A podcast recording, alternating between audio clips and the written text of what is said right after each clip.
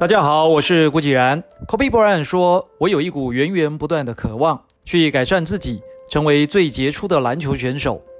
我从来不需要任何外在的激励。”知名哲学家尼采也曾经说过：“人生无妨大胆一些，因为我们终究会失去生命。”这句话讲得好，真实的生命啊，就存在于那一呼一吸之间。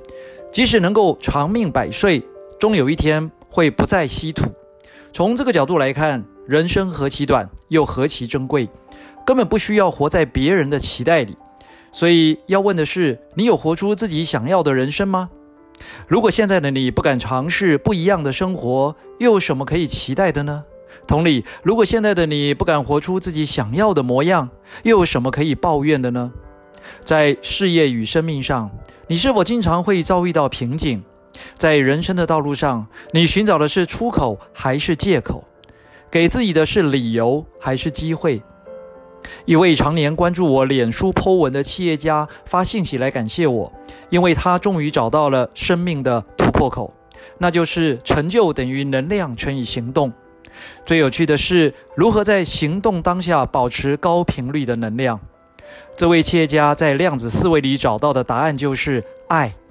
没错。这就是我想要给你的东西。唯有爱才能完善自己，并且做到心想事成这件事。激励永远不是由外而内的。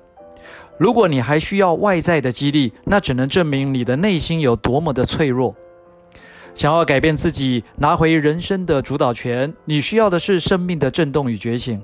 透过量子物理学的科学原理，弄清楚大脑决策手册的逻辑。并开启立刻就能活用的想象力，才能够像那位企业家所说的：“身为经营者的我，最近不断获得突破。”以上就是今天的晨间小语，让我们一起拥有源源不断的渴望，活出自己想要的人生吧。